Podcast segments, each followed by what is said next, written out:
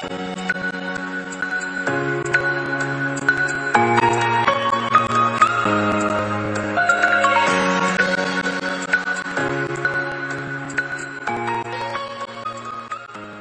moin, ihr Lieben, und herzlich willkommen zu Follow on Tour, dem Podcast für jedermann, Frau und alles dazwischen. Was soll ich euch sagen? Ich habe wieder richtig Bock, denn ich habe äh, eine spannenden, einen spannenden Gast, Gästin, wie auch immer man das sagen will, äh, hier bei mir, nämlich die Selina ähm, Schubert. Korrigiere mich, wenn ich den Namen jetzt äh, falsch ausgesprochen habe, Selina. Ähm, ja, und ich, ähm, ich muss euch sagen, ich habe richtig, richtig Bock, weil Selina hat mir vorab so ein paar ähm, ganz coole Sachen mitgegeben, die sie so macht ähm, und was sie so tut. Da darf sie gleich gerne selbst mal so ein bisschen drüber, drüber sprechen. Aber wie immer, Lieben, eine Sache vorweg. Ähm, wenn ihr hier heute irgendwas mitnehmen könnt, ja, und sei es nur der kleinste Gedankenanstoß, und das sage ich ja jedes Mal wieder, ähm, dann würde ich mich sehr darüber freuen, ähm, wenn ihr ein Like hinterlasst, wenn ihr kommentiert, damit wir in den Austausch kommen können, weil das ist einfach unendlich wichtig, damit äh, ja, ich besser werden kann, wir besser werden können. Ähm, und klar, wenn ihr irgendwas mitnehmen könnt, dann auch sehr, sehr gerne weitergeben an Freunde und Familie und das ganze Ding teilen, denn ich will den Podcast gerne zum Wachsen bringen. Dafür brauche ich eure Unterstützung. Von daher äh, zähle ich auf euch. Ähm, genau, das einmal vorweg. Ansonsten würde ich sagen, Selina, lass uns mal direkt einsteigen. Also, du hast für mich mitgebracht oder überhaupt generell mir erzählt, ähm, dass du ähm, selbstständig bist. Ähm, Korrigiere mich, wenn ich falsch liege, im Bereich Instagram Marketing. Ist das richtig? Yes, unter anderem. Ich mache noch, äh, oder ich gebe auch noch Coachings, aber dazu später mehr. Ähm, okay, alles klar. Ja. Also, ähm, selbstständig in dem Bereich ähm, und anstatt zu studieren, hast du gesagt, du willst eben deine, eigenen, deine eigene Karriere starten und das machen. Ähm, und ähm, ich sag mal, du bist so, und das ist ja auch ein sehr, sehr neues, beziehungsweise äh, up and coming ähm, Thema digitales Nomadentum. Ne? Also Digital Nomad, für die, die es vielleicht unter dem Begriff kennen, was ich sehr, sehr geil finde. Ähm, richtig cool. Ähm, ist auch was, wo ich großes Interesse persönlich dran habe. Deswegen werde ich dich da ausquetschen, wie so, wie sonst was. Ähm, und auch so das Thema, was du mir mitgegeben hast in Richtung ähm, ja, Spiritualität, Persönlichkeitsentwicklung und irgendwie auch Selbstvertrauen gewinnen, wie auch immer man das dann am Ende des Tages betiteln will.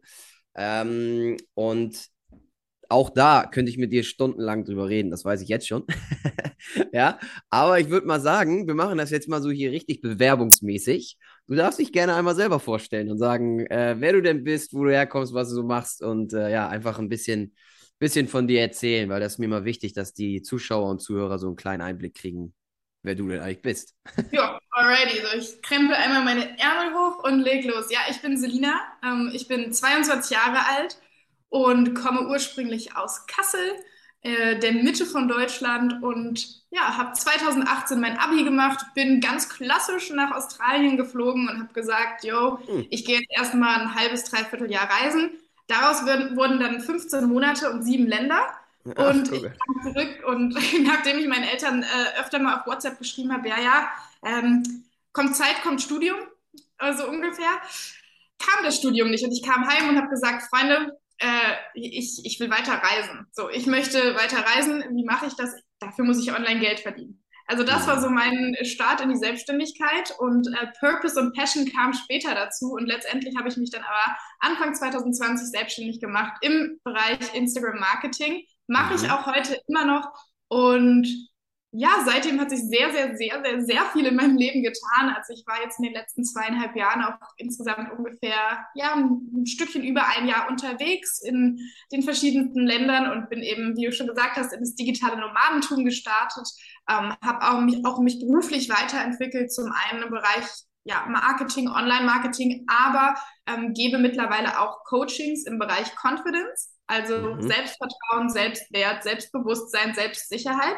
Mhm. Im Innen sowie im Außen. Das heißt, wie finde ich im Innen meine, meine Ruhe, meine Kraft, mein Vertrauen, Liebe zu mir selbst und kann das dann aber auch nach außen tragen und das dann mhm. für mich nutzen, um das Leben meiner Träume zu erschaffen und mir auch zu erlauben, das zu leben. Also das ist so meine Message, die ich nach außen trage. Ähm, das Leben in all seinen Facetten sich zu erlauben zu leben, alles zu fühlen, alles zu sein, alles zu erfahren, alles mal auszuprobieren, sich in keine Schublade stecken zu lassen und mhm. ja, das ist so mein Leben der letzten vier Jahre zusammengefasst in ein, zwei Minuten. Hm, cool, sehr, sehr spannend. Ähm, ich würde mal, also was mich, was mich sehr, sehr interessiert ist, ich habe ähm, ich dieses, was, was ja viele nach ihrer Schule auch mittlerweile machen, ne? Dieses, ich gehe mal los irgendwie und reiß mal ein bisschen durch die Gegend. Ähm, und dass das bei dir sich dann so entwickelt, ist natürlich nochmal eine ganz andere Nummer. Ähm, Finde ich von daher auch sehr interessant, weil ich das auch gemacht habe. Ähm, das ist bei mir allerdings schon jetzt acht Jahre her, glaube ich, acht, neun Jahre her. Ähm, witzigerweise werde ich es wieder tun im nächsten Jahr, für die, die es noch nicht wissen. ähm, und werde dieses Mal aber mir ähm, kein, ja, ich sag mal, kein, kein Enddatum geben, sondern das Ganze auf unbestimmte Zeit machen, weil auch ich persönlich für mich entschlossen habe, hey, ähm, Christian, du bist jetzt 31 geworden. Und ähm, wo willst du eigentlich wirklich hin? Und was, für, was macht dich eigentlich wirklich glücklich? Ähm, und ich bin zu dem Schluss gekommen, persönlich zu sagen, hey, äh, du willst definitiv nicht in Deutschland bleiben, das weißt du, du willst irgendwo anders hin, ähm, du willst die Welt erleben, du willst andere Kulturen und Menschen erleben, das ist was, was du liebst, was du magst, äh, willst dich weiterentwickeln, persönlich, ja, als Mensch. Ähm, willst dein eigenes Business starten etc. pp. Also bei mir sieht das sehr, sehr ähnlich aus wie bei dir, was ich sehr, sehr cool und faszinierend finde, dass, ähm, dass man das so machen kann. Deswegen interessiert mich dieses Thema, wie du es geschafft hast. Ähm, ich sag mal, ja, in, in, dieses, in diesen Bereich des digitalen, digitalen Nomadentum reinzugehen und dort dann auch ähm, wirklich ähm, ja, deine Brötchen zu verdienen, wenn man das so will äh, sagen will, ähm, interessiert mich sehr. Vielleicht magst du da mal so ein bisschen reingehen und einsteigen. Wie, wie kommt man da hin? Also wie, wie waren deine ersten Züge, deine ersten Gedanken dazu? Weil man kann natürlich von heute auf morgen sagen, naja, ich mache das jetzt mal. So, ich mache jetzt mal irgendwas und guck mal und so. Aber ich glaube, man muss sich da ja schon ein bisschen mehr Gedanken machen und auch irgendwie einen klaren Plan machen und, und wissen, okay, wo will ich eigentlich hin? Ähm, genau.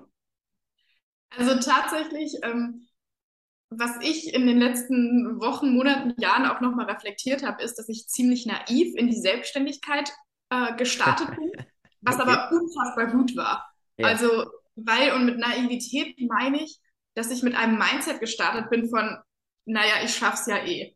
Also es ist ja eh möglich. Andere schaffen es, andere machen es möglich, also schaffe ich das auch. Also mit, in, mit Naivität meine ich dieses, ich habe mir gar nicht so die Gedanken gemacht, was könnte falsch oder was könnte schief laufen oder mich in dieser Angst gebadet. Äh, mhm. Äh, weil Angst ist immer was, was in der Zukunft. Wir haben mhm. ja keine Angst, wir haben immer Angst, dass was in der Zukunft passiert, was uns nicht gut tut. Und ich bin einfach gestartet und dachte mir, ja, ich mache das jetzt. So, und ich glaube, das war schon was sehr Gutes, ähm, dass ich, dass ich so gestartet bin. Das hat mir sehr, sehr, mich, ja, war sehr erleichternd am Anfang. Mhm. Und ähm, ja, ansonsten, ich bin von meiner Reise zurückgekommen nach 15 Monaten und hatte eben dieses, also für mich war das im Mindset klar. Für mich gab es auch gar keinen anderen Weg. Ähm, okay. Ich hatte noch nicht studiert, ich hatte noch keine Ausbildung gemacht, ich habe noch nie in einem Angestelltenverhältnis gearbeitet, also ich habe natürlich schon mal gearbeitet, ja. ähm, aber nie in, in, also ich hatte noch nie diese Sicherheit, diese augenscheinliche Sicherheit, ähm, wo ich glaube, für viele, die sich selbstständig machen, so eine große Blockade steht. Dieses, mhm. ich verlasse jetzt meinen sicheren Job, mein sicheres Gehalt, also dieses ganze Komfortzone, die hatte ich halt gar nicht. Weshalb ja. ich sagen muss, war es für mich ziemlich nicht leicht, aber leichter, ähm, diese Entscheidung zu treffen. Und mhm. es gab auch für mich einfach keine andere Wahl, weil ich damals schon von vollstem Herzen wusste, dass das ist das, was mich glücklich machen wird. Das ist das, was ich will. Ich mhm. kann, ich sehe mich nicht studieren. Studieren dauert mindestens drei Jahre und das hat mich depressiv gemacht, daran zu denken, dass ich jetzt drei Jahre an eine Sache gebunden bin.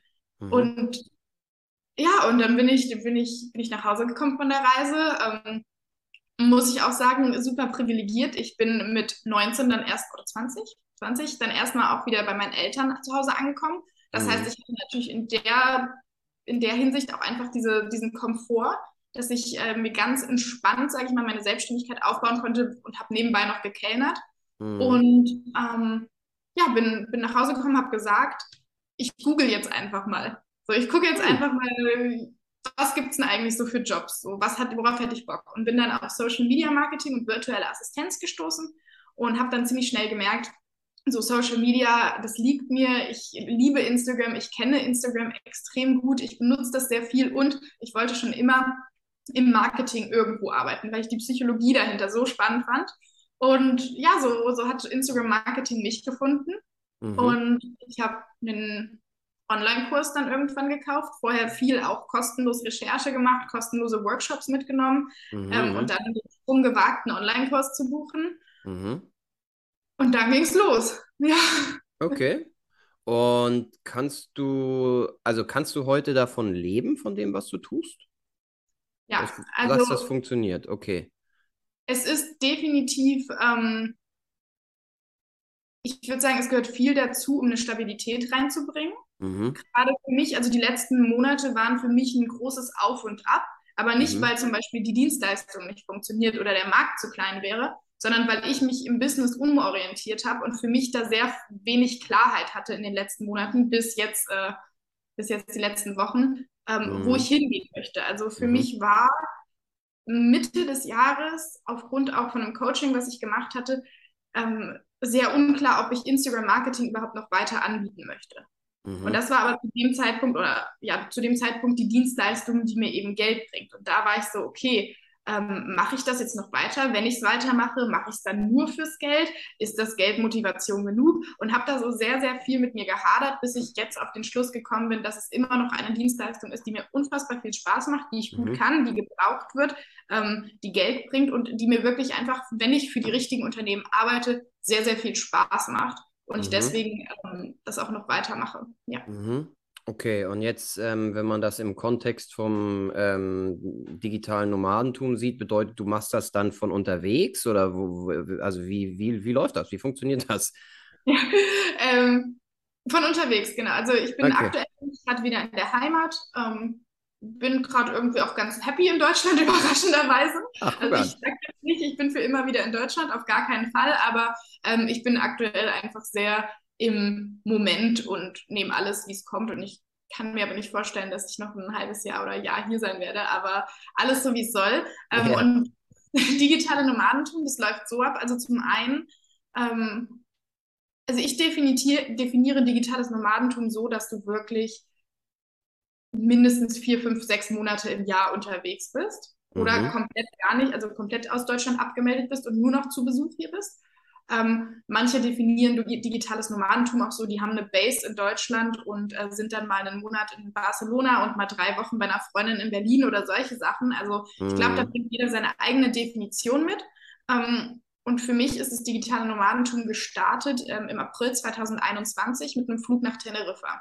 Mhm. Und ich habe gesagt, ich fliege jetzt erstmal nach Teneriffa. Ich starte das jetzt erstmal. Ich habe mich selbstständig gemacht, um digitale Nomadin zu sein. Also probiere ich das jetzt mal aus. Und es ist aber definitiv was anderes als das klassische Backpacking, was ich dann zum Beispiel auch in Australien und Asien gemacht habe, mhm. weil beim Backpacken, du hast deine sieben Sachen im Rucksack, du äh, bist der absolute Minimalist so ungefähr, reist alle drei Tage woanders hin, mhm. nimmst jede Party mit, so war es bei mir damals, so mit 18, 19. Klar. Und ja, also das äh, möchte ich auch nicht missen. Und jetzt ist es aber beim digitalen Nomadentum so, du bringst zum einen hast du viel, viel mehr Verantwortung. Also es mhm. ist nicht einfach nur so, naja, ich kratze mein letztes Geld zusammen und reiß hier von jedem Punkt zum anderen, sondern ich würde sagen, ja, du hast, du hast dein eigenes Business und Verantwortung für dein ganzes, also für dein komplettes Leben. Ja, hast du beim Backpacken auch. Aber ich glaube, du, du weißt, was ich meine, so ein ich weiß, was du ne? meinst. Das ist ein Unterschied. Ja. Auf, der einen, auf der einen Seite äh, lebt man, ich kenne es ja von mir selbst, ne? man, man lebt so dieses leichte Leben, äh, mal gucken, was heute so kommt, mal gucken, was morgen so kommt. Ah, ist eh scheißegal, weil ändert sich ja eh alles wieder, ne? So, und äh, von, wie du schon sagst, von einer Party zur nächsten, von einem Ort zum nächsten, von einer Person zur nächsten. Das ist alles, das, ich sag mal, das, ähm, wenn ich jetzt so darauf zurückgucke, ich, wie gesagt, bei mir ist das ja schon ein bisschen länger her, ähm, dann, dann sind das Zeiten gewesen, wo man einfach sehr, sehr unbeschwert durch die Gegend tingelt. So kann man es vielleicht beschreiben. Was super ist. Und ich bin genau bei dir. Äh, ich will das nicht missen müssen. Das, das sind Sachen, an die erinnere ich mich heute immer noch mit einem Strahlen im Gesicht, wie man hier gerade sehen kann. Oder die, die nur zuhören, äh, ich, ich äh, strahle über beide Ohren.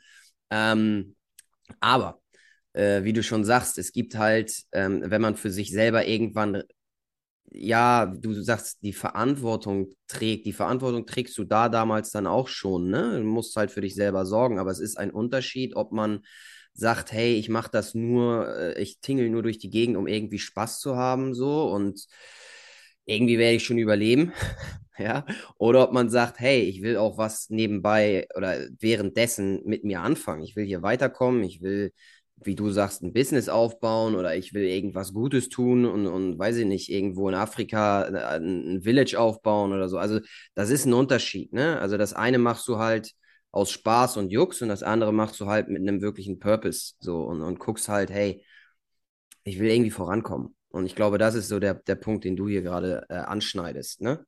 Und ähm, kann ich nachvollziehen. Also, das heißt, du bist jetzt dann dabei und sagst, okay, ähm, ich will, wie auch immer man für sich selbst dieses digitale Nomadentum definiert, ähm, willst du trotzdem oder dein Fokus liegt auf dem Aufbau deiner Karriere, während du durch die Gegend reist. Korrekt? Genau. Mein mhm. Fokus liegt nicht mehr darauf, wie damals, ähm, einfach irgendwie genug Geld zu haben, um von Land zu Land zu reisen, mhm. sondern das Reisen ist nicht Nebensache, aber es ist das Schöne, das Schöne, was einfach mit sich kommt mit meinem Lifestyle. Aber mhm. was jetzt auch einfach, was ich jetzt nach zweieinhalb Jahren Selbstständigkeit auch habe, deshalb jetzt, ich habe mir am Anfang meiner Selbstständigkeit hatte ich auch das Glück, dass ich mir da sehr viel, gerade auch durch Corona, sehr viel Zeit nehmen konnte. Und mhm. ich sag mal so ein bisschen durch die Gegend ge, äh, gedingelt bin, so ungefähr. Also ich habe mir gedacht, ja komm, ich bin 20, andere studieren jetzt eh noch drei Jahre, jetzt kannst du einfach mal ganz entspannt ausprobieren. Also mhm. und das Mindset ist jetzt bei mir anders. Also das ist ja auch in Ordnung, nur für mich ist es jetzt so, ich würde sagen, vielleicht es kommt mehr Verantwortung, je größer die Ziele sind. Oder mhm. auch je schneller die Ziele erreichen willst. Und als Backpacker hast du halt keine Ziele, sondern bist halt nur so, auch mal gucken, mhm. ungefähr. Und mhm. ich sage mir halt jetzt, ich habe Ziele, zum Beispiel gewisse Ziele im Business, dass ich auch sage, ich möchte gewisse Umsatzziele erreichen, um dann vielleicht mit diesem Geld wieder Größeres schaffen zu können. Mit diesem Geld zum Beispiel das Geld dann mhm. zu investieren in Werbeanzeigen, um mhm. Äh, mehr Reichweite zu gewinnen, um dadurch meine Message wieder mehr nach außen zu bringen. Mhm. Also Geld ist ja auch einfach nur ein Verstärker, unter anderem, um seine Passion nach außen zu tragen und seine, äh, ja, einfach einen Antrieb zu haben, um auch seine Mission zu erfüllen. Mhm. Und das ist etwas, also ich glaube, es gibt auch Menschen, die führen Business einfach komplett von Tag zu Tag und es funktioniert auch. Mhm. Ähm, nur für mich ist es gerade so am dienlichsten auch, diese Ziele zu haben und dahinter zu sein. Und da braucht es halt wirklich auch einiges. Und ähm, auch im Vergleich, ich merke halt einfach, ich möchte meine Energie anders einteilen, jetzt als digitale Nomadin, als Selbstständige. Ja. Ähm, Backpacking kann tiefgründig sein, aber ist häufig auch sehr oberflächlich, weil du immer alle paar Tage woanders bist. Und für mich Absolut. ist digitales Nomadentum, bin aktuell ähm, so dabei, dass ich immer drei bis vier Monate an einem Ort bin und da mhm. wirklich lebe und mir da wirklich ein Leben aufbaue. Das heißt, ich habe dort Freunde, das sind andere digitale Nomaden oder auch Locals. Ich äh, suche mir sofort eine CrossFit-Box, wo ich regelmäßig hingehe. Ich habe mein Lieblingscafé, wo ich einmal die Woche sitze. Also das sind auch einfach so für mich so essentielle Tipps fürs digitale Nomadentum, um mhm. ähm, um nicht komplett durchzudrehen, so, so wieder ein normales Leben sich aufzubauen in diesem total wahnsinnigen Leben mhm. und Stabilität sich selbst zu geben. Und ähm, sonst kann das total energieziehend sein, ständig woanders zu sein, ständig was Neues. Ja. Und ja, das ist auch einfach gerade so unter anderem dann auch beim digitalen Nomadentum mein Fokus, dass ich sage, was tut mir gut, was ist gesund. Ich habe zum Beispiel eine Einkaufsliste für meine äh, Küchen-Must-Haves und das Erste, was ich an einem Ort mache, wenn ich ankomme, ist, ich kaufe mir meinen Zimt, mein Paprikagewürz und äh, meine Kichererbsendosen oder so ein Quatsch, weil das mhm. ist sowas, was mir halt ähm, das Gefühl gibt, zu Hause zu sein und äh, mir Energie wieder zurückgibt. Ja. Mhm. Okay. Ähm, Finde ich, find ich mega, was du da gerade erzählst, weil ich bin ein großer Verfechter auch, obwohl ich Freiheit liebe und äh, obwohl ich sage, ich äh, will Neues lernen, Neues machen, so viel Neues erleben, wie ich kann, um mich eben weiterzuentwickeln, bin ich auf der anderen Seite aber auch ein absoluter Verfechter von guten Routinen. Ne? So, und das ist ja das, was du da irgendwie darstellst. Ne? Bitte? Sorry, ähm, Routinen geben Freiheit. Ich dachte immer, ja. dass mich Strukturen, Routinen einschränken in meiner Freiheit, aber es ist das Gegenteil. Sie geben dir die Freiheit. Absolut, ganz, also sehe ich, sehe ich eins zu eins genauso.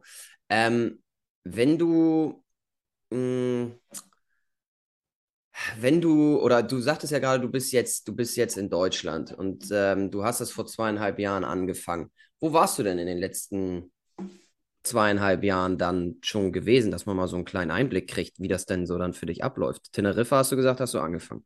Ja, also vorher, ich war 2020 zum Beispiel auch eine Woche im Kroatien-Urlaub und habe dann im Urlaub auch ein bisschen am Laptop gearbeitet. Ja. Also es war mehr oder weniger Urlaub, ich hatte was zu tun. Das heißt, diese Chance gibt es auch, einfach mal eine Woche wegzufliegen und dann doch einen Tag am Laptop zu sitzen. Mhm. Ähm, dann war ich vier Monate auf Teneriffa letzten Jahres, war dann kurz den Sommer äh, über in der Heimat und dann äh, drei Monate in Lissabon und auch Cool. eine Woche in der Schweiz. Ähm, da auch Laptop Ja. mitgenommen und Freunde besucht.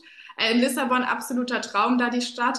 Ähm, Mhm. bin dann, ja, hab dann meine, meine Omas überrascht und bin für Weihnachten doch nochmal hergekommen für zwei Wochen in Mhm. die Heimat und äh, bin dann im Januar für, äh, vier, für vier Monate nach Kapstadt geflogen, Südafrika. Sehr cool. Äh, mir da sehr spontan einen gigantischen Traum äh, erfüllt. Also Kapstadt stand Ewigkeiten oder Südafrika allgemein Ewigkeiten auf meiner Bucketlist und Mhm. wie hat sich das so ergeben durch ein Mädel, die ich oder Frau, die ich über Instagram kannte, die zufälligerweise das Gleiche macht wie ich, zufälligerweise auch aus meiner Heimat kommt, aber 10, 12 Jahre älter ist als ich. Die Mhm. lebt halt seit einem Jahr in Kapstadt. Ich ihr geschrieben und ist Kapstadt cool? Ja, okay, Flug gebucht. So ungefähr. Also es war wirklich ein Prozess von einer Woche, dann war der Flug gebucht und plötzlich war ich einfach in Kapstadt. Und Ja. äh, unfassbar geliebt. War dann danach nochmal äh, zwei, drei Wochen auf Teneriffa und äh, das hat sich auch sehr, sehr heimisch angefühlt, also wieder dort zu sein. Ähm, und man Ja. kennt die Insel nach vier Monaten halt auch einfach schon ziemlich gut. Und äh, habe da auch ein Retreat besucht und ja, bin dann wieder in die Heimat und bin jetzt aktuell so in Deutschland auch immer mal unterwegs und besuche meine ganzen deutschen Freunde, die ich aus dem Ausland kenne. Okay, cool. Woher kommt dein Unternehmer-Mindset? Das würde mich mal interessieren, weil die wenigsten, ne, also ja klar, man kann natürlich sagen, okay, ich bin Anfang 20 ähm, und da hat man noch wirklich die Zeit, also weil ich, pass auf, ich sehe es so, Ja. zwischen 20 und, zwischen 20 und 30 ist für mich, und das, also man sagt das so, aber ich, ich glaube, ich sehe das wirklich so, ähm, zwischen 20 und 30 ist so die Zeit, wo man sich ausprobiert, ne? So verschiedenste Sachen macht und nach mir die Sinnflut und ich kann das machen, weil ich habe dann, wenn ich 30 bin, immer noch 60 Jahre Lebenszeit, also zwei Drittel meines Lebens liegen noch vor mir, also kann ich auch mal was ausprobieren. So. Ähm, mit Anfang 20 kann man sich das in Anführungsstrichen noch leisten, zu sagen, hey, ich steige jetzt einfach mal irgendwie ein und mache mich selbstständig. Dennoch machen das die wenigsten. Jetzt kommt mein, jetzt meine zurück zu meiner Frage. Woher kommt das bei dir? Sind deine Eltern selbstständig? Hast du das irgendwo her? Hast du irgendwie, hast du das schon immer so verfolgt? Fandest du es cool? Hattest du vielleicht als kleines Kind oder Jugendliche mal einen eigenen kleinen Limonadenstand, wo du dann gemerkt hast, hey, ich will mal hier irgendwann mein eigenes Business führen. Was bringt dich dazu? Das finde ich sehr interessant. Tatsächlich witzig, dass du sagst. Also ich habe äh, hier, ich wollte Eis dealen, ich glaube Besitzerin oder Verkäuferin werden, aber einfach Cool. weil ich Eis essen wollte all day long. Mhm. Ähm, und dann wollte ich tatsächlich so im Alter von 12 bis 16 oder so Beamte werden. Also ich wollte erst Lehrerin und dann Polizistin werden. Okay. Das heißt, eine andere Richtung als Selbstständigkeit.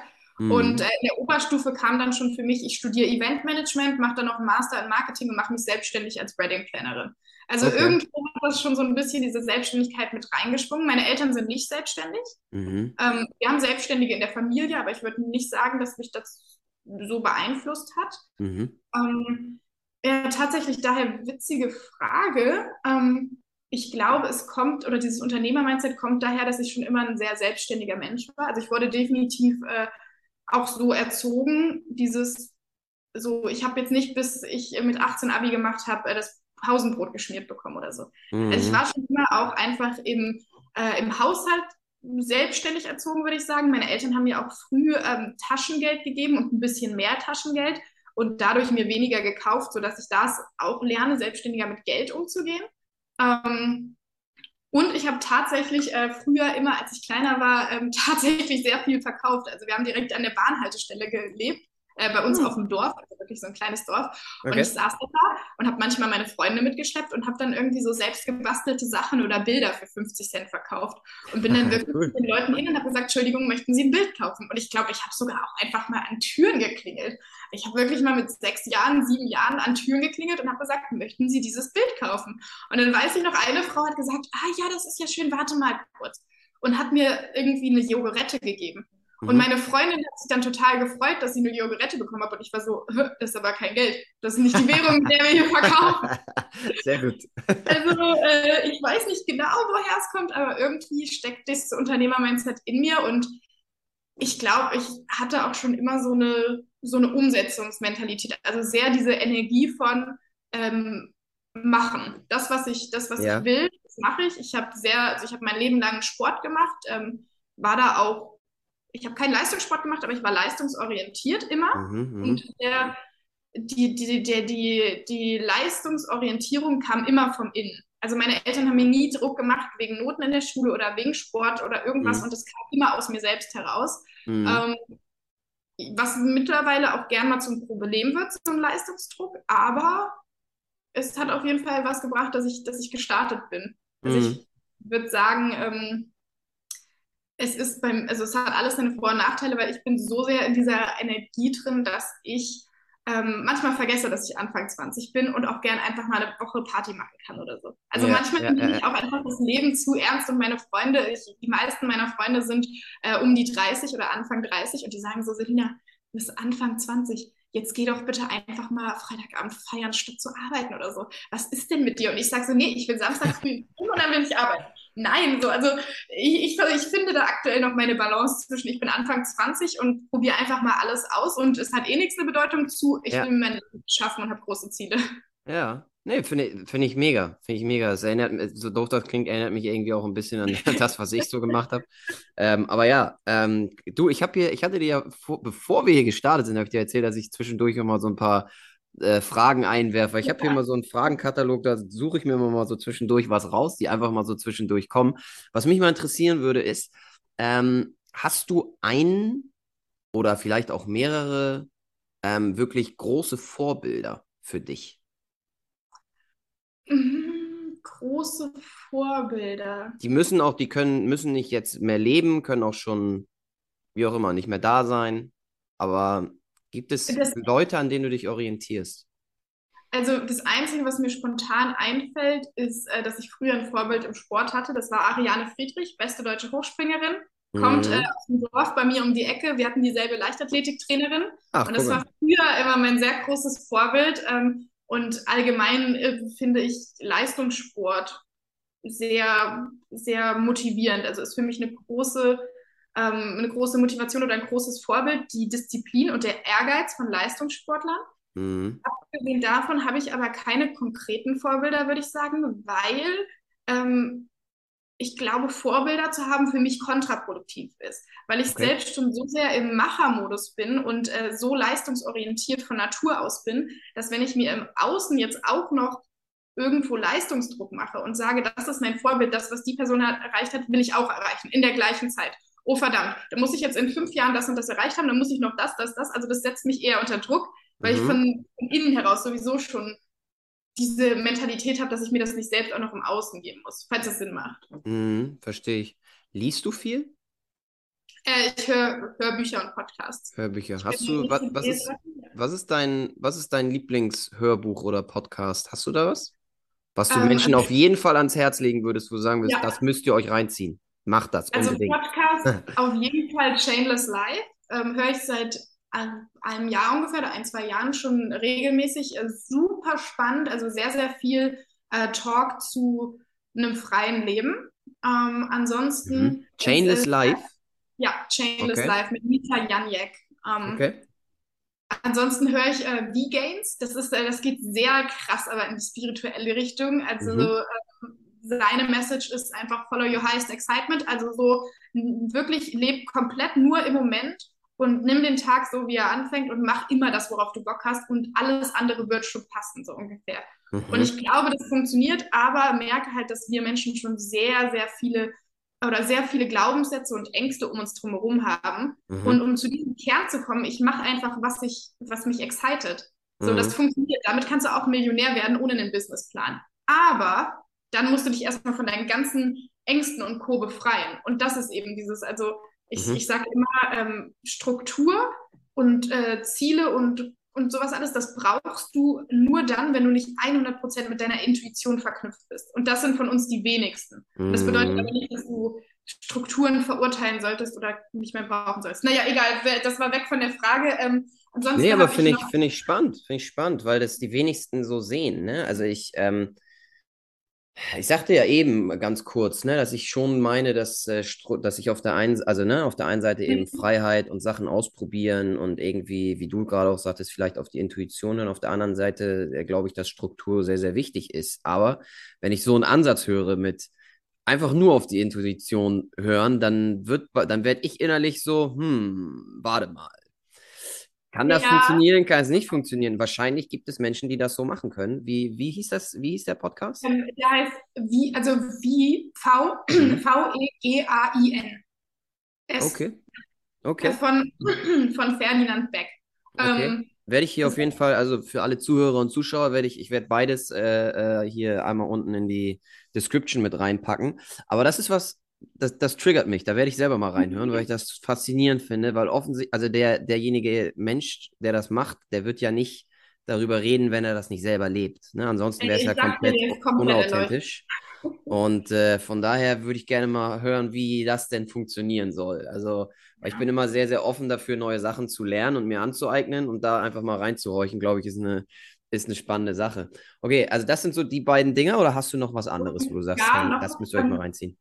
Nur, also wir können gerne auch gleich nochmal da eintauchen in das Thema ähm, Struktur und äh, Intuition, weil ich auch vor ungefähr einem halben Jahr oder sechs, sieben, äh, vor so sieben Monaten noch sehr, sehr verkopft war und ich immer gedacht habe, das klingt nach Hokuspokus, wenn ich sage, hör einfach auf deine Intuition und alles klappt so ungefähr. Mhm. Ähm, da eine sehr spannende Entwicklung hinter mir. Ähm, was ich aber dazu der Frage noch empfehlen kann, ist, auch sehr, ich würde sagen, auch ziemlich spirituell, muss man sich wirklich drauf einlassen, aber von Maxim Mankiewicz, Soul Masters, ist ein Buch, beziehungsweise Hörbuch, mhm. und er hat auch einen eigenen Podcast und in diesem Podcast, Die Köpfe der Genies, analysiert er Genies der Vergangenheit, wie zum Beispiel Van Gogh oder Mozart und guckt, mhm. was haben diese Genies gesagt, woran haben die geglaubt, wie haben die gehandelt mhm. und erkennt da Muster und gibt eben die Kernessenz wieder so, was brauchen wir, um ein Genie zu sein.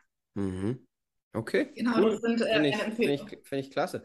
Ähm, lass uns mal noch mal ganz kurz bei dem, ähm, also die, ich denke nicht nur ich, also ich wusste ja vorher schon so, worum geht es beim digitalen Nomadentum und alles, aber für die Leute, die es nicht kennen, äh, die haben jetzt so einen kleinen Einblick darüber bekommen, was das im Grunde genommen bedeutet, sowas zu machen.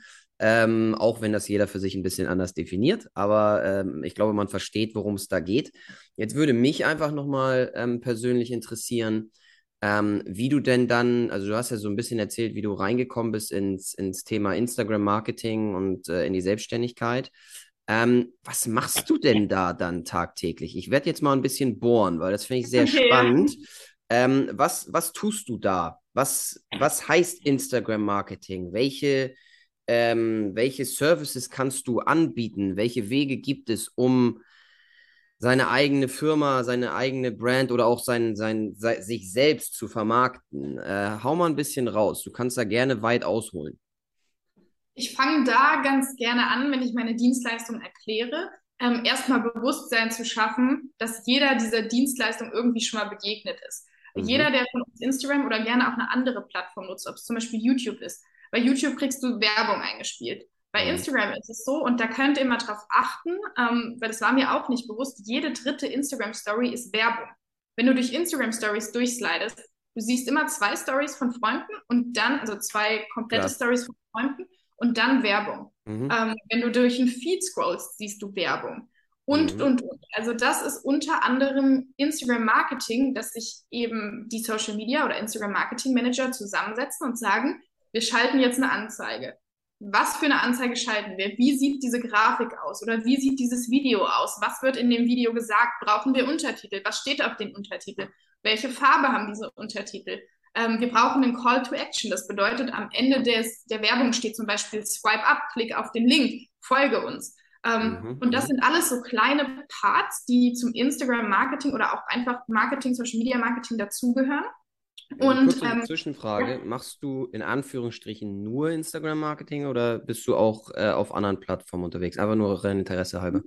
Ähm, ich habe mich auf Instagram spezialisiert. Ich brande mich auch so. Mhm. Ähm, kommuniziere aber auch mit Kunden im Kennenlerngespräch oder das steht auch zum Beispiel in meinen Dokumenten, dass ich auch Erfahrung habe mit E-Mail- und Newsletter-Marketing, Copywriting, mhm. Ähm, LinkedIn, Facebook. Das heißt, wenn der Kunde mich für Instagram bucht und sagt, hey, können wir nochmal fünf Stunden dazu buchen und du guckst mal über LinkedIn drüber, ist auch möglich. Ich brande mich aber als Instagram-Marketing, weil das meine absolute Expertise ist. Auf der Plattform bin ich zu Hause und ähm, ich möchte auch nicht alles anbieten. Also ich möchte auch nicht äh, der, der, der, die Person sein, so, hey, ich kann alles, mhm. sondern ich hey, wenn du wirklich jemanden willst, der sich eins mit Instagram auskennst, dann bin ich die Richtige.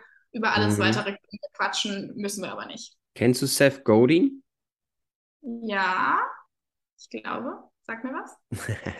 Na, pass auf. Also für die, für die, die, für die, die Seth Godin nicht kennen, Seth Godin ist, ähm, ich, ich würde sagen, der Marketing-Guru schlechthin ähm, aus äh, den USA. Ähm, der Typ hat, ich weiß nicht, wie viele Bücher mittlerweile geschrieben, ähm, hat einen der bekanntesten Blogs auf der Welt, führt seine eigene Firma, die auch im Marketingbereich eben unterwegs ist.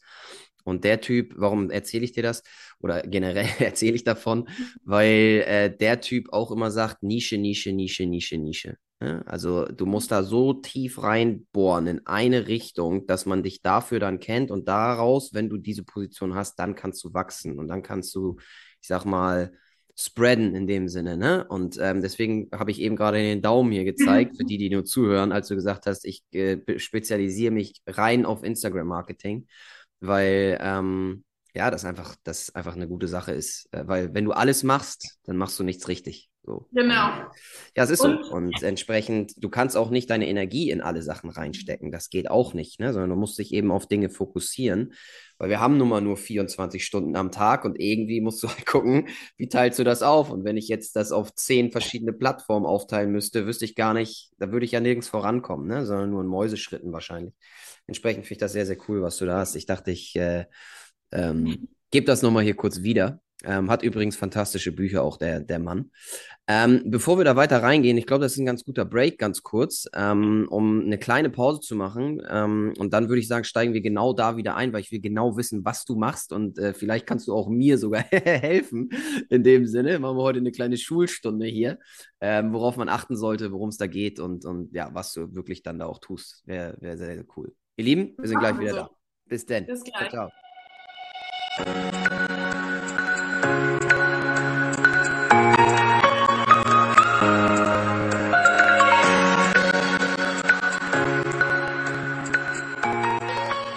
Freunde der Sonne, wir sind wieder da. Selina, ich habe dich eben gerade gefragt, beziehungsweise ich wollte darauf eingehen. Was machst du denn da jetzt nun tagtäglich? Du hast es jetzt so ein bisschen angerissen, aber lass uns mal ein Beispiel aufmachen. Ich glaube, an, an Beispielen erklärt sich das immer sehr, sehr gut.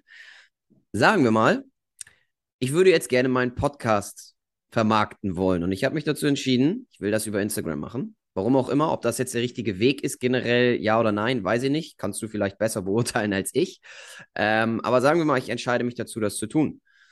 Was würdest du, wie würdest du da jetzt dann herangehen? Und was für Tools würdest du dann nutzen auf Instagram, um das Ganze dann zu verbreiten und die Reichweite zu erhöhen, neue Follower zu bekommen, wie auch immer? Was, wie, wie würdest du es machen? Ähm, also tendenziell würde ich erstmal sagen, wenn ich mit jemandem zusammenarbeite, schaue ich, arbeite ich gerade mit einem Unternehmen oder einem Einzelunternehmer oder beziehungsweise auch einfach einer Personal Brand. Also ich habe bisher vor allem mit Personal Brands zusammengearbeitet. Mhm. Ähm, da wäre jetzt zum Beispiel auch die erste Frage, wie vermarktest du dich? Vermarktest du dich als deine Personal Brand mit deinem Namen?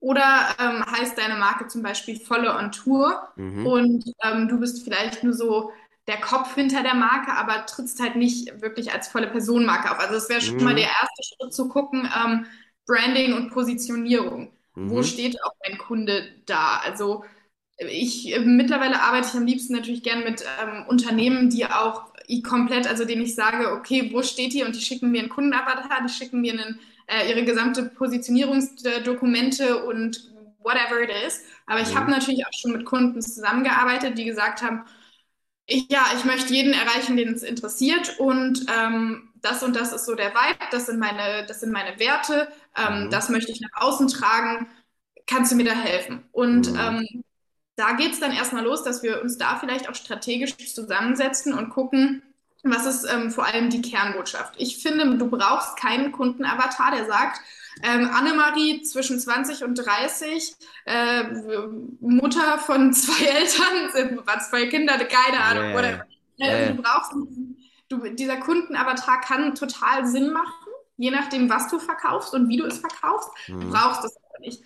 Und wenn dieses Grundgerüst aber erstmal steht, erstmal da ist, ähm, dann gehen wir tiefer in die Strategie rein. Das heißt, das ist zum Beispiel auch ein Teil, ähm, eine, eine Basis, auf der ich arbeite. Das ist etwas, was ich anbiete, ist Strategie-Workshops. Mhm. Ähm, entweder für Kunden, mit denen ich jetzt komplett zusammenarbeite, oder aber auch für ähm, als Einzeldienstleistung für Kunden, die ihr Instagram-Marketing selbst übernehmen möchten. Mhm. Und ähm, bei uns würde es dann zum Beispiel so aussehen, dass ich dir dann einen, einen ähm, Fragebogen schicke wo ich dich komplett zu deinem Business, zu deinem Podcast, zu dem, was du nach außen tragen möchtest, zu, deiner, zu deinem Angebot vielleicht auch, wenn du sagst, du möchtest neben dem Podcast noch ein Coaching anbieten, komplett einmal ausfrage. Du mhm. schickst mir das zu und darauf aufbauend ähm, erstelle ich dann Strategien und Leitfäden.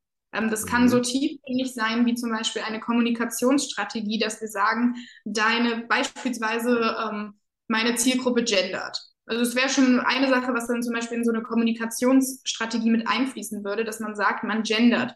Ähm, mhm. Was für dich dann zum Beispiel auch von Vorteil ist, wenn du dein Unternehmen größer aufbaust, dein Podcast immer größer wirst und du irgendwann jemanden brauchst, der dich unterstützt, mhm. dann kannst du ihm einfach diese ganzen Dokumente und Strategien mitgeben und die Person weiß sofort, wie sie mhm. mit deiner Zielgruppe oder in deinem Marketing sprechen muss, welche Sprache sie sprechen muss, mhm. ohne dass du dich nochmal hinsetzen musst und fünf Stunden erklären musst.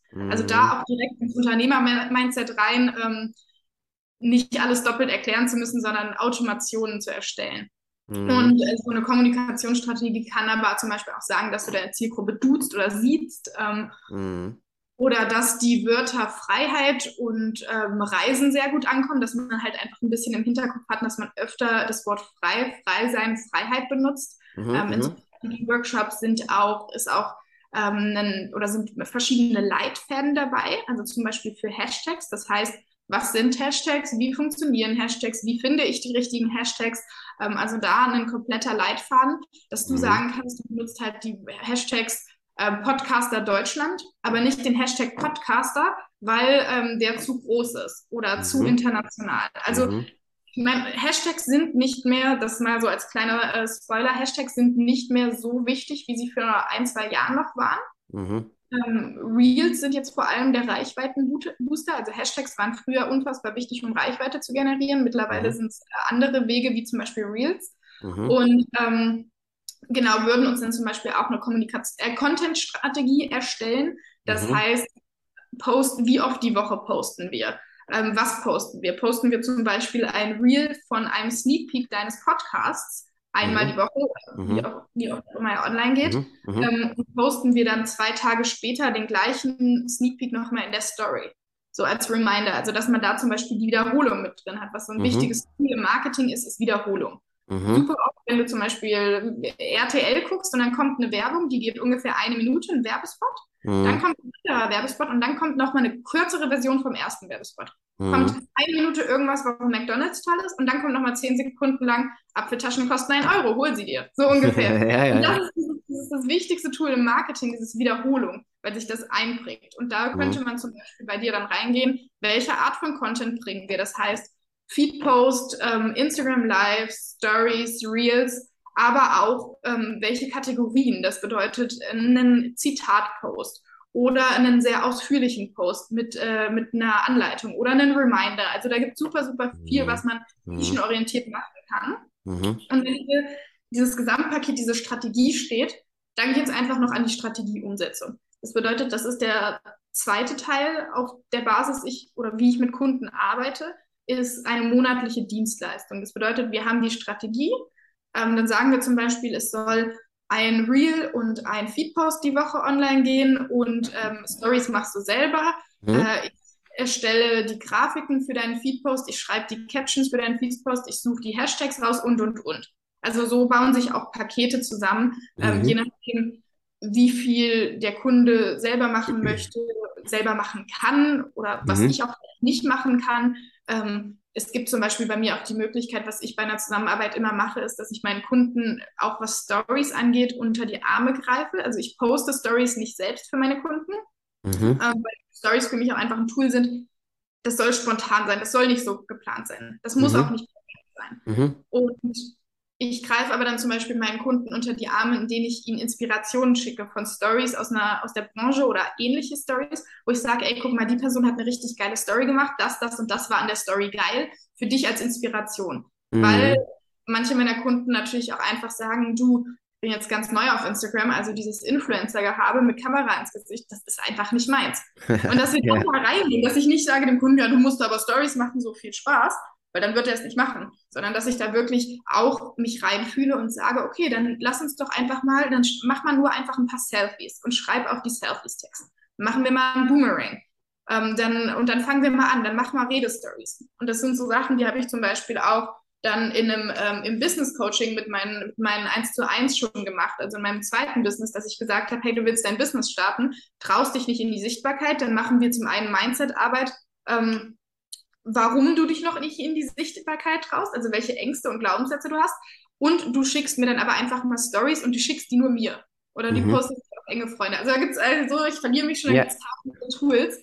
Und was ich dann den ganzen Tag lang mache, ist zum Beispiel, dass ich mich montags hinsetze, auf meine To-Do-Liste gucke und sage, okay, für Kunde A ähm, steht heute an, ähm, eine Stunde lang will ich Story-Inspirationen für meinen Kunden raussuchen. Dann setze mhm. ich mich hin, gehe auf Instagram und äh, suche eben unter bestimmten Hashtags oder unter bestimmten Accounts und sende das meinem Kunden zu. Mhm. Dann ähm, steht zum Beispiel zwei Stunden Copywriting auf dem Plan. Das bedeutet, ich ähm, schaue mir an, welche Themen als nächsten drankommen, mache gegebenenfalls Recherche zu den Themen und schreibe einen Text zu dem Thema. Das wäre bei dir jetzt zum Beispiel, wenn wir sagen, ähm, du hast jetzt jemanden im Podcast, der redet über Kryptowährungen, wie er über Kryptowährungen ähm, mhm. auf, äh, sich zum digitalen Nomaden gemacht hat. By the way, habe ich demnächst. Wird, so, wird super, das nur mal als äh, kurzer ja, Teaser hier, aber hey. ja, aber Krypto ist ein, ein Thema, das ist sehr spannend, ja. Und dann würde ich mich zum Beispiel jetzt hinsetzen und sagen, hey, im Contentplan steht, den Contentplan schreibe ich auch, einmal mhm. im Monat im Contentplan steht, Montag soll ein Feedpost im Twitter-Format online kommen ähm, über Kryptowährung. Und dann mhm. würde ich mich hinsetzen, würde gucken, hast du mir vielleicht schon Infos über Krypto geschickt? Habe ich eigene Infos? Ähm, wo stehe ich da? Vielleicht noch mhm. Recherche machen und dann gibt es mhm. einen Informationspost. Oder einen Twitter-Post, der sagt, wer heute noch nicht Krypto besitzt, ist dumm. So. Mhm. Also da so, ne, je nachdem, ob das zum Beispiel dann auch wieder deine Kommunikationsstrategie ist. Möchtest du äh, deine, deine Zuschauer triggern? Möchtest du denen ein bisschen an den Arsch treten? Möchtest du vielleicht auch ein mhm. bisschen, ich sag mal, frecher, unhöflicher sein in deiner Kommunikation? Also mhm. dieses, mhm. dumm, wenn du noch kein Krypto hast? Oder ist, hast du eine Zielgruppe, die würde dir sofort entfolgen, wenn sie das liest? Mhm. Okay. Ja, also mega. Weißt du, woran mich das erinnert? Das erinnert hm? mich an. Das erinnert dich, vieles, was du gerade genannt hast, so von der Struktur, ne, vom Aufbau, vom, vom, von den Gedankengängen. Hey, was brauche ich? Ich brauche erstmal eine Basis. Ich muss mir Gedanken machen, wer bin ich, was will ich, wo will ich hin, wer ist meine Zielgruppe, wie will ich kommunizieren, tralala, tralala, tralala. Ähm, das wissen die wenigsten, aber meine erste Ausbildung war Marketing-Kommunikationskaufmann. Also ah. sprich, genau in dem Bereich und ich habe dann da auch anderthalb Jahre drin gearbeitet. Deswegen fasziniert mich dieses Thema auch so. Das hatte ich dir eingangs gesagt. Du wusstest nicht warum, aber das ist der mhm. Hintergrund, weil ich finde das nämlich auch ähm, mir wurde mal, ich habe mal gelernt, 50 Prozent einer jeden Unternehmung, mindestens 50 Prozent, ist Marketing. Und zu Marketing zählt nicht nur das, was wir so kennen, irgendwelche Werbeanzeigen im Fernsehen oder Print oder auf Online-Medien. Marketing das ist noch ganz, ganz, ganz, ganz viel mehr dahinter. Ähm, Strategie ist ein großer Teil, den du da gerade versucht hast, so ein bisschen zu erklären. Deswegen finde ich das unendlich spannend und auch dieses ganze Psychologische, was dahinter steht, ist halt einfach echt richtig cool. Ne? Das ist, ähm, ist sehr, sehr wertvoll, wenn man da was kann. Und wie du das schon gesagt hattest, wenn man da, ich sag mal, so ein bisschen in diese Nische reingeht, umso mehr Expertise hat man dann natürlich irgendwann gegenüber seiner Konkurrenz auch. Ne? Von daher finde ich das richtig cool, was du da erzählst. Lass uns mal ein bisschen Richtung Daten, Fakten und sowas gehen, weil das sind, das ist auch immer natürlich sehr, sehr wichtig. Man kann, weil wenn jetzt jemand, der da nicht so das Hintergrundwissen hat, wie, wie ich jetzt vielleicht, ne, und ich sage nicht, dass ich äh, super professional bin da drin. Das war eine Ausbildung und dann habe ich anderthalb Jahre da drin gearbeitet. Also ich würde nicht sagen, dass ich super professional bin, aber ich kann damit auf jeden Fall was anfangen. Ähm, dann klingt das natürlich erstmal alles so sehr vage. Ne? Und es klingt so, ja, naja, du musst da irgendwie, musst da irgendwie äh, dir sicher sein, wer bist du, wer, was willst du und so. Und, hm, okay, was heißt denn das jetzt eigentlich? Und äh, naja, dann musst du eine Strategie festlegen, dann brauchst du eine, eine Kommunikationsstrategie. Äh, am besten musst du dir noch über deine eigene CI äh, Gedanken machen und weiß der Geier was alles, ja. So, ähm, wie erklärst du das denn jemandem, wenn du sagst, hey, ich versuche dir das jetzt mal an Zahlen deutlich zu machen? Also, sprich, wenn wir, keine Ahnung, du hast eine Brand, nehmen wir mal wieder meinen Podcast, du willst ihn verbreiten, ähm, du hast dich jetzt auf Instagram für Instagram entschieden. Du weißt, worum geht es, wer bist du, du weißt, was ist deine Zielgruppe, du weißt, welche Kanäle von Instagram willst du nutzen. Sei es jetzt hauptsächlich auf Stories fokussieren oder hauptsächlich auf Posts fokussieren oder du willst Anzeigen schalten oder du willst eine Kombination aus den ganzen Dingern machen oder du willst hauptsächlich Reels machen, weiß der Geil, was du alles machen willst. Versuch mal zu erläutern, wenn wir uns einen Monat Zeit geben oder drei oder was auch immer, was man erreichen kann, wenn man konsequent das durchzieht. Und hast du vielleicht so eine, eine Basisempfehlung, wo du sagst, hey, on average würde das immer ganz gut funktionieren, wenn du zweimal mhm. die Woche, dreimal die Woche das machst. Ne? Also für jedes, für jede Brand oder für jede persönliche Marke gibt es ja da unterschiedliche Sachen. Es gibt welche, die posten dreimal am Tag, wo ich mir denke, Halleluja, okay, wo hast du denn die Zeit dafür? Dann gibt es welche, die posten einmal in der Woche.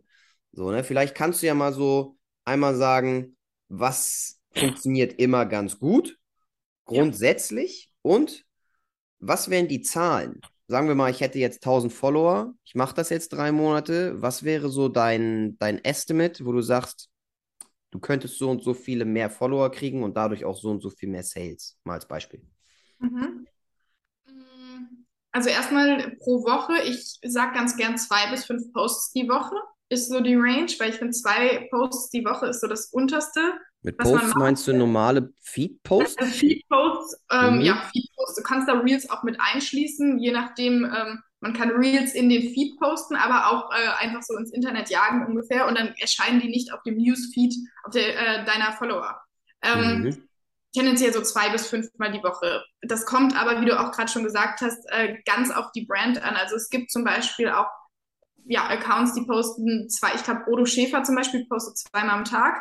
Mhm. Ähm, ich glaube, der hat aber auch Follower gekauft, wenn wir ehrlich sind. Mhm. Das ist nochmal eine andere Sache zum Beispiel. Das ist erst eine Personal Brand und ähm, der, ich glaube, der generiert gar keine Sales über Instagram, sondern der betreibt über Instagram hauptsächlich Markenstärkung.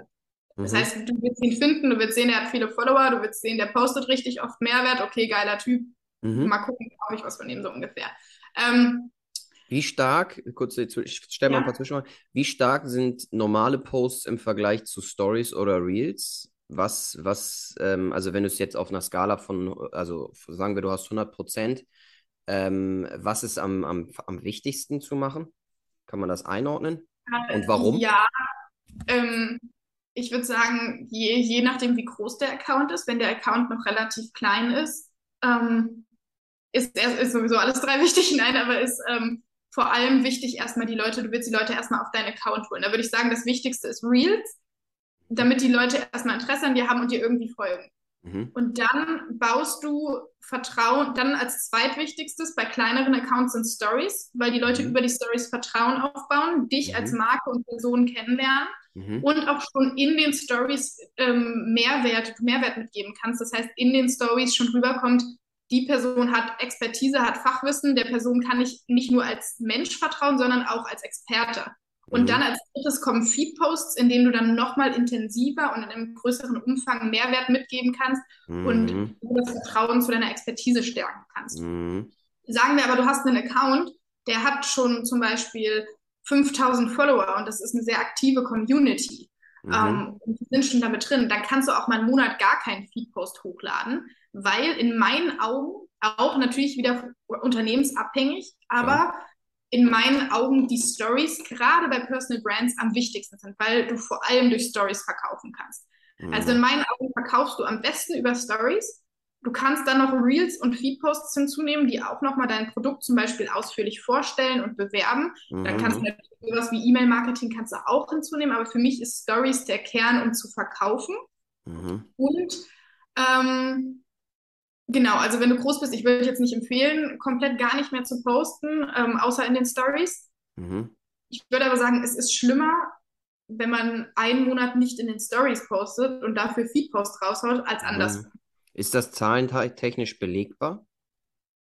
Du meinst, wie viel äh, von, von Views her oder wie viele Sales? Ja, ne, im, Endeffekt, im Endeffekt ähm, sagen wir, nehmen wir wieder meinen Podcast oder nehmen wir wieder das Podcast-Beispiel und sagen wir mal, ich hätte jetzt, ähm, keine Ahnung, 50.000 Follower und ähm, ich sage, okay, oder sagen wir mal, es gibt diesen Podcast zweimal. Ja, und der eine macht genau das, was du gerade erklärt hast. Also beide haben 50, das ist das eins zu eins dasselbe. Mhm. beide haben das. Der eine fokussiert sich aber zu 90 Prozent auf Stories und ein bisschen Reels und der andere fo fokussiert sich zu 90 Prozent aber auf normale Feed-Posts und ein bisschen Reels. Man muss es ja irgendwie mit Zahlen, Daten, Fakten belegen können, was besser funktioniert. Sprich, welcher von den beiden Accounts wächst denn nun mehr oder schneller mhm. als der andere und welcher von denen, wenn ich jetzt da irgendwas verkaufen würde, das ist jetzt beim Podcast schwierig, aber wenn ich jetzt irgendwas verkaufen würde, wer von denen würde denn nun mehr Umsätze vielleicht generieren und treiben? Oder sei es nur, ich sag mal, die Leute auf die eigene Website ziehen, um dort vielleicht dann Umsätze zu generieren? Also kann man das mit Zahlen, Daten, Fakten belegen? Ich kann dir jetzt keine Zahlen aus der Tasche ziehen. Okay. Ich kann, mhm. wenn ich mit Kunden arbeite, Mhm. Meine, meine KPIs, die Key Performance ja. Indicator, um mal ein ja. paar Fachwörter reinzuwerfen, ähm, die lese ich zum Beispiel über die Insights ab auf Instagram in der App. Wenn ja. du ein Unternehmerkonto hast, kannst du die Insights ablesen. Das heißt, also da gibt es unfassbar viele Daten über Story Views, über wer hat wie viele oft oder wie oft wurde der Link geklickt, über Posts, die gespeichert und versendet wurden.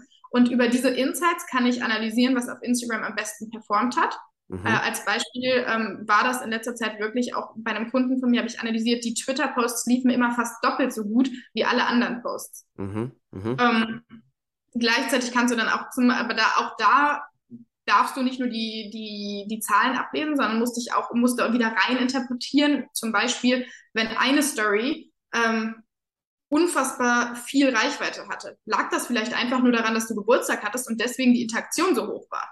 Mhm. Oder ähm, deine Story hat super wenige Wiedergaben. Lag das daran, dass an dem Tag äh, Instagram sich aufgehangen hat? Oder mhm. also, ne, so ungefähr. Und ähm, ich aber kann das, aber, ich kann, wenn ich mit Kunden langfristig zusammenarbeite, die Zahlen vergleichen. Und dann kann ich meinen Kunden auch kommunizieren, was funktioniert, was funktioniert nicht. Ja. Und abgesehen von der Plattform, von dem Algorithmus, auch was passiert, äh, was funktioniert ähm, im Hinblick auf Leads und Sales. Weil mhm der Algorithmus ist eine Sache und der steuert uns und unser Verhalten auf Instagram definitiv, aber wir sind immer noch Menschen auf Instagram. Ich glaube, mhm. Torben Platzer hat das mal ziemlich gut zusammengefasst, dass auf Instagram drei Dinge wichtig oder drei Dinge mit reinspielen, und zwar die Nutz das Nutzerverhalten, der Algorithmus und der Zufall. Okay. Also wenn von deinen Followern 10% am gleichen Tag Geburtstag haben, dann ist es wahrscheinlich schlecht, an dem Tag zu posten, so ungefähr. Ja, ja, ähm, ja, ja. Wobei der Zufall meist nicht so große, ähm, so, so viel mit einspielt. Aber um deine ja. Frage zu beantworten, ich kann definitiv genaue Zahlen nennen, wenn ich mit jemandem längerfristig gearbeitet habe. Okay, ich verstehe. Und ähm, was du auch gerade noch gefragt hast, dein Podcast, wenn du dich auf Feedposts oder Reels fokussierst, wer, wirst du definitiv mehr Follower generieren. Mhm. Ähm, wenn du dich nur auf Stories fokussierst, wirst du halt nur Follower generieren durch Menschen, die deinen Podcast oder deinen Instagram-Account für den Podcast empfohlen haben. Vom Gefühl her würde ich aber sagen, wenn du nur auf deine Follower guckst, ähm, wirst du durch Stories mehr, äh, mehr Wiedergaben auf den Podcast gewinnen als durch Feedposts. Mhm. Weil, und das gebe ich auch ganz gern weiter, natürlich Ausnahmen bestätigen die Regel, aber was konsumierst du mehr? Reels, Feedposts oder Stories? Und wo mhm. interagierst du mehr? Also bei mir ist es mhm. so, ich gucke mir Reels eine Stunde an und scroll da durch. Ich kommentiere da aber gar nicht. Ich folge mhm. auch fast niemanden dadurch. Feedposts gucke ich mir fast gar nicht an, lese ich mir fast gar nicht durch. Und Stories hänge ich gefühlt den ganzen Tag drin, reagiere drauf, hier Herz in Augen, da ein Sticker gepackt, da die Story geliked. Äh, also ich bin am interaktivsten, wenn ich Stories gucke und ich konsumiere Stories am meisten. Und mhm. das ist aus meiner Erfahrung bei den meisten Instagram-Nutzern so. Mhm. Das ist aber eine sehr, sehr gute Antwort, die du da gerade gegeben hast, weil da, da, genau darauf wollte ich hinaus. Wenn man nämlich, weil man kann ja offensichtlich sich diese ganzen Zahlen, die Daten, die Fakten, die kann man sich ja ziehen, wenn man so einen Business-Account hat. Mhm. Und klar braucht es dann Zeit, um das dann mal zu analysieren und zu, also wenn ich jetzt eine Woche auf Instagram bin, bin und da was mache, dann bringt mir das herzlich wenig. Ne? So ist es, ich glaube, das sollte jedem klar sein, der sich so ein bisschen äh, hier gerade ein bisschen zugehört hat. Aber ähm, das heißt, deiner Erfahrung nach ähm, sollte es an und für sich eigentlich immer ein guter Mix sein irgendwie, aber je nachdem, was man da macht und was das Ziel ist und wen man dort ansprechen will, muss man eher Fokus auf die eine oder die andere Sache legen. Und das ist dann wiederum ganz, ganz individuell, mit wem du da arbeitest. Genau. So habe ich das jetzt verstanden. Deswegen, Mhm. deswegen ich werde äh, häufiger mal gefragt, was sollte ich denn machen? Wie oft sollte ich posten? Mhm. Was sollte ich posten? Äh, wie schnell kann ich 10.000 Follower bekommen? Und das sind Mhm. alles Dinge, die sind von so vielen Faktoren abhängig. Ich Mhm. kann dir natürlich einen Workshop geben für zehn verschiedene Unternehmer und erklären, wie Instagram allgemein funktioniert und was am besten funktioniert. Es kann aber trotzdem sein, auch wenn Twitter-Posts oder Zitat-Posts am, aktuell am besten funktionieren, kann es trotzdem sein, dass es bei dir 0,0 funktioniert. Dann bist du eben die Mhm. Ausnahme. Und deswegen arbeite ich eben auch gerne individuell. Ich arbeite auch im 1 zu 1 Coaching im Instagram-Bereich mit meinen Kunden zusammen, Mhm. weil es eben auf so viel ankommt, auf deine Mhm. Zielgruppe. Also es gibt auch, und auch wieder zurückzukommen auf diese Strategie und Intuition, es gibt Unternehmer auf Instagram, die haben komplett gar keine Strategie und es funktioniert, weil die ihre Strategie nicht aussprechen oder ausschreiben müssen, weil die so tief mit ihrer Intuition verbunden sind, dass das automatisch passiert. Mhm. Ähm, ich bin aber für Kunden da, die eben auch jemanden brauchen, der das umsetzt. Mhm. Und auch nochmal, ähm, am Ende des Tages ist die wichtigste äh, Zahl, wie viel Leads oder wie viele Sales sind reingekommen. Also Mhm. Leads sind einfach, äh, für die, die es nicht wissen, ähm, ja, wie sagt man, Leads sind Kontakte, die Mhm. mögliche Kunden werden könnten. Mhm. Das bedeutet, wenn ich direkt über Instagram verkaufe, das heißt, ich sage, schreib mir eine DM und ich schicke dir sofort den Buchungslink, ist die Person schon fast ein Kunde. Wenn ich aber sage, ähm, die Person geht äh, oder der, der Lead geht jetzt erstmal in meine E-Mail-Liste, über meine E-Mail-Liste kommt die dann in ein Erstgespräch, dann gibt es noch einen Setting-Call, dann gibt es einen Closing-Call. Das ist dann wieder eine viel längere ähm, Verkaufskette. Und am Ende des Tages ist aber wichtig, wie viel habe ich mit Instagram verkauft. Und dafür brauchst du keine 10.000 Follower. Natürlich, wenn du 10.000 Produkte verkaufen willst, wäre das smart. Aber das ist auch wieder die Frage. Es gibt Accounts, die machen ihre fünf- oder sechsstelligen Monate mit unter 1.000 Followern. Also das Mhm. jetzt auch mal einfach als Reminder. Alle wollen immer diese schöne Zahl, diese 10.000 Follower. Aber hinterfrag mal, warum du 10.000 Follower willst. Was bringt dir das? Was ist wirklich unternehmerisch dein Ziel? Und wenn du am Ende des Tages das Ziel hast, ich will mein 1 zu 1 Coaching verkaufen und da habe ich sowieso nur eine Kapazität von fünf Kunden oder ein Gruppencoaching und ich habe eine Kapazität von 50 Kunden im Monat, dann macht es gar keinen Sinn, Ja. äh, auf die Masse zu gehen, Klar. auf 100.000 Follower zu gehen. Und danach, ja, also deswegen, äh, Marketing geht natürlich auch immer nach Zielen. Mhm. Mega, mega. Sehr, sehr, also ähm, wie du das erläuterst, ist super. Also es, es klingt, man kann dem sehr gut folgen, muss ich ganz ehrlich sagen. Ist so, man kann dem wirklich sehr gut folgen. Ich habe jetzt, ähm, weil wir haben noch ungefähr eine Viertelstunde, ich weiß, dann musst du los.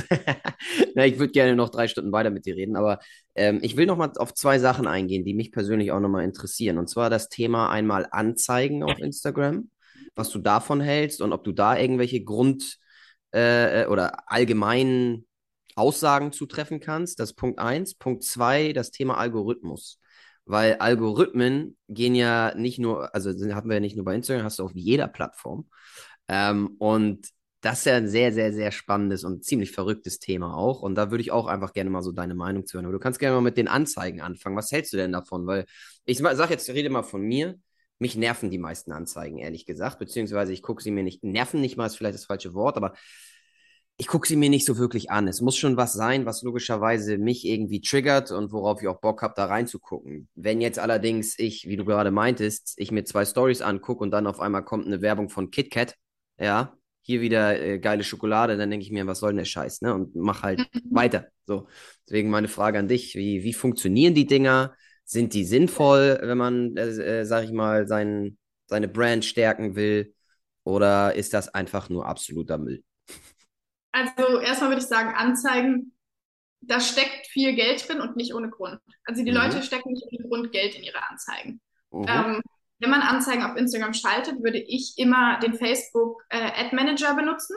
Das Mhm. heißt, ein externes Tool nochmal von Facebook, weil Facebook und Instagram ja zusammengehören. Ähm, und nicht, du kannst auch über die Instagram Ad Promotions schalten. Das würde ich nicht machen, da kannst du deine Zielgruppe viel zu ungenau definieren.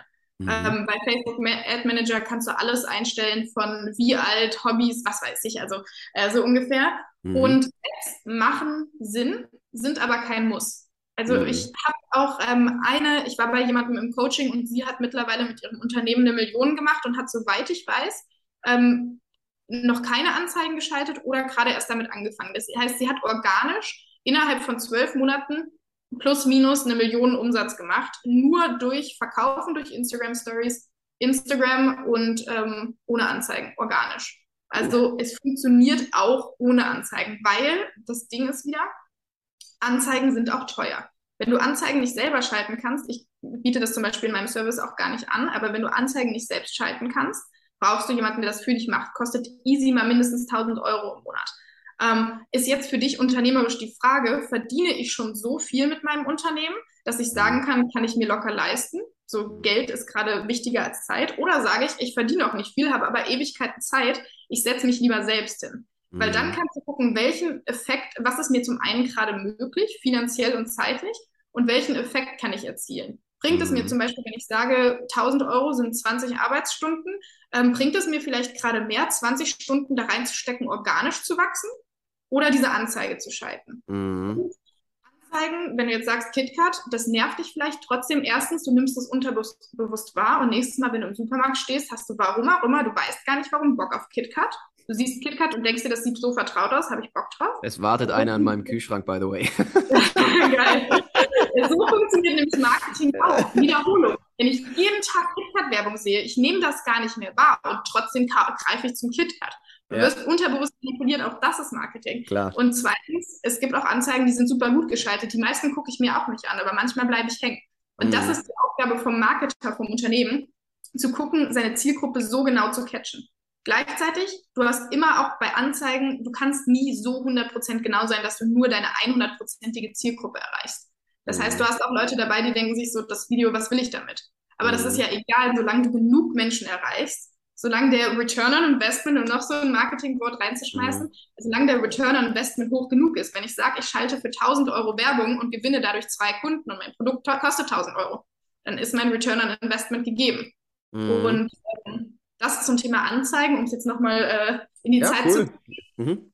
Und das zweite Thema war, Das zweite Thema war der Algorithmus an und für sich. Wie Äh, funktioniert das da? Kopfschmerzen. Äh, Der Algorithmus wurde tatsächlich, ich glaube, seit ein paar Jahren, ich glaube 2018, lass mich lügen, gar nicht mehr geändert. Es kommen aber die ganze Zeit neue Funktionen hinzu. Mhm. Ähm, und wie der Algorithmus ganz kurz zusammengefasst funktioniert, ist, dass die wichtigste Metrik ist Zeit. Weil, und das erkläre ich auch sehr gerne, Instagram ist ein Unternehmen. Instagram ist keine Plattform, die dir einfach netterweise Unterhaltung bietet. Instagram ist ein Unternehmen, was Geld verdienen möchte. Wie verdient Instagram Geld? Durch Werbeanzeigen. Entweder, oder ja, durch, durch Werbeanzeigen. Wenn Menschen Mhm. Geld investieren, um auf Instagram Werbung zu schalten. Mhm. Wie kann Instagram jetzt skalieren und noch mehr Geld durch Werbeanzeigen verdienen, indem noch mehr Menschen die Plattform nutzen und noch länger die Plattform nutzen? Weil wenn ich alle fünf Minuten eine Werbung ausgestrahlt bekomme und nur fünf Minuten auf der Plattform bin, kann Instagram nur, ein, für, nur für eine Anzeige Geld verdienen. Wenn ich aber eine Stunde auf der Plattform bin, kann Instagram zwölfmal so viel Geld verdienen. Das Mhm. bedeutet, was Instagram und auch komplett Social Media, da kann ich auch den Film, wenn man nicht, äh, also wenn man, danach löscht man vielleicht Social Media, aber ähm, Gott, wie hieß der denn jetzt? Social, The Social Dilemma kann ich auch empfehlen, um Bewusstsein für ich schon Social öfter zu gehört. Den werde ich mir mal aufschreiben. Ich muss mir den Ist mal sehr angucken. heftig, aber auch sehr wahr, um da Mhm. Bewusstsein reinzuschaffen, weil Instagram macht dich süchtig. Weil je süchtiger du bist, desto mehr Zeit verbringst du auf der Plattform, desto Klar. mehr Geld bringst du Instagram als Unternehmen. Und deswegen ist auch im Algorithmus das wichtigste Metrik Zeit. Wenn ich Mhm. mir ein Reel zehnmal angucke, ist das für Instagram wichtiger, als wenn ich es einmal kurz angucke und schnell einen Kommentar hinterlasse. Mhm.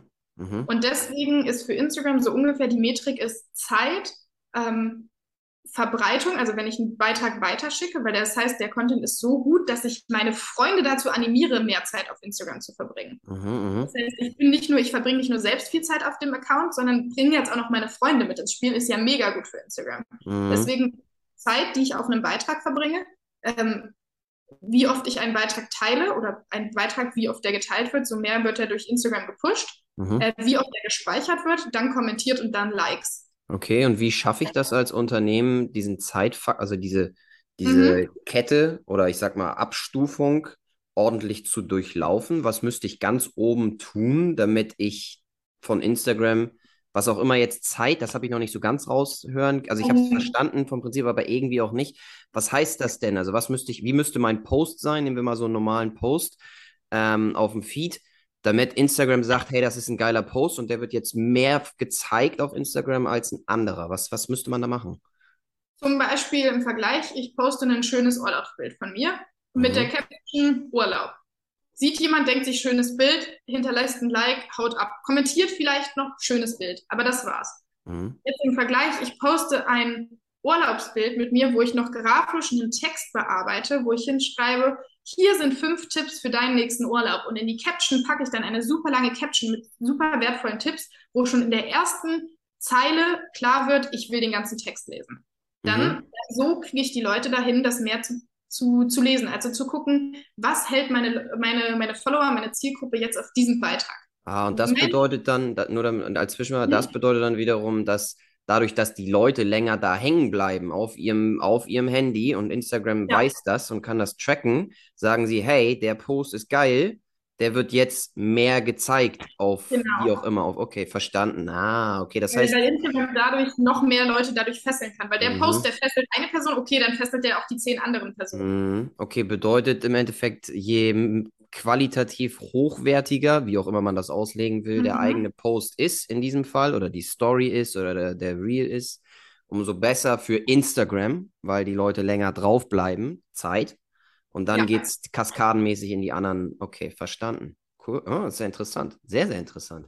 Du, ich weiß, eine Million Ja. Nee, sag mal bitte. Weiter. Nee, da gibt es eine Million Tricks, wie zum Beispiel Reel ähm, ja. in eine Endlosschleife zu kreieren, dass das Ende und der Anfang so smooth übergeht, dass du gar nicht checkst, dass du schon dreimal geguckt hast.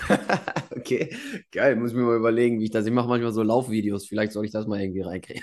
Ja. Bin schon seit 98 Stunden am Laufen hier. Ähm, nee, aber cool, mega. Ähm, Jetzt weiß ich, dass wir äh, gleich einmal hier langsam äh, Zapfen Duster machen müssen. Ähm, dementsprechend ähm, Hast du noch irgendwas, was du mitgeben willst? Irgendwas, was du sagen willst? Irgendwas, was dir wichtig ist? Ähm, dann ist jetzt der, der Zeitpunkt dafür. Ich würde sagen, da wir jetzt gerade schon so viel über Strategie gesprochen haben, ähm, mhm. einfach mitzugeben, das Wichtigste ist es, der, oder der, der, die, die Balance zu finden. Mhm. Machen, umsetzen, super wichtig, mhm. aber auch immer mit dir selbst checken, ist das, was du machst, passt das gerade zu dir? Ist das, was du wirklich nach außen tragen willst? Also mhm. immer dieser Wechsel von innen und außen. Immer im Innen checken, was möchte ich nach außen tragen, was möchte ich bewirken und dann aber auch den Step im Außen zu gehen. Weil es bringt dir nichts, wenn du die ganze Zeit durchhasselst, machst, machst, machst, aber in die falsche Richtung läufst oder du läufst in die richtige Richtung, das macht dir aber gar keinen Spaß und dann bist du erfolgreich, aber unglücklich. Mhm. Und es bringt dir aber auch nichts, wenn du den ganzen Tag zu Hause sitzt und tagträumst darüber, wie du die Welt verändern wirst. Das mhm. heißt, die Balance aus Innen und Außen ist der absolute Key. Ähm, ja, Ansonsten gerne noch ein bisschen Eigenwerbung. Ihr könnt mich super gerne kontaktieren, wenn euch das Gequatsche äh, ja, gefreut hat. Also ihr findet mich auf Instagram, auf LinkedIn auch, aber gerne lieber auf Instagram. Äh, könnt ihr super gerne meine DMs sliden und ähm, mich kontaktieren, ob es zum Thema Instagram Marketing ist oder aber auch zu jeglichen anderen Themen. Also wie gesagt, ich gebe auch Confidence Coachings. Ähm, Mhm. Seht ihr dann aber auf Instagram. Ich habe auch einen eigenen Podcast, der heißt Selbstständigkeit statt Studium. Also schaut super gern vorbei und äh, ja, ich glaube, ich freue mich auch sehr über Feedback zu dieser Folge. Ja, also erstmal, Selina, vielen, vielen, vielen Dank, dass du da warst. Ich fand das äh, extrem spannend. Äh, ich hatte dir ja von vornherein gesagt, ich könnte dich dazu stundenlang befragen. Ich würde mich extrem freuen, wenn du nochmal wiederkommst, vor allem. Ähm, und wir das Ganze vielleicht nochmal machen und dann auch in die anderen Themen äh, so ein bisschen einsteigen, wo du ja auch, ich sag mal, Expertise hast. By the way, nochmal großes Kompliment äh, an denen äh, oder dabei, wie du das so alles rübergebracht hast. Sehr, sehr verständlich. Man merkt, dass du da echt äh, äh, Ahnung von hast, von dem, was du tust, obwohl du ja rein zeitlich gesehen noch gar nicht so lange dabei bist. Aber da kann man mal sehen, was, wenn man sich intensiv mit Dingen beschäftigt, was einem das so bringt und wie schnell man sein eigenes Business auch ins Laufen kriegen kann, ne? Und, und somit auch irgendwie sein eigenes Leben in die Hand nehmen kann. Und, und du scheinst sehr glücklich zu sein. Finde ich cool. Ähm, das sollte anderen, sollte, ja, sollte anderen ein gutes Beispiel sein, so wie, wie ich finde. Ähm, und ich glaube, äh, ja, damit kann man vielleicht heute nochmal ganz gut abschließen. Ähm, ihr Lieben, zu guter Letzt, wie immer, wenn es euch gefallen hat, ja, Like hinterlassen, kommentieren und sehr, sehr gerne weitergeben an Freunde und Familie, weil ich sage es jedes Mal wieder, Mund-zu-Mund-Propaganda ist die beste Werbung, die man kriegen kann. Ne?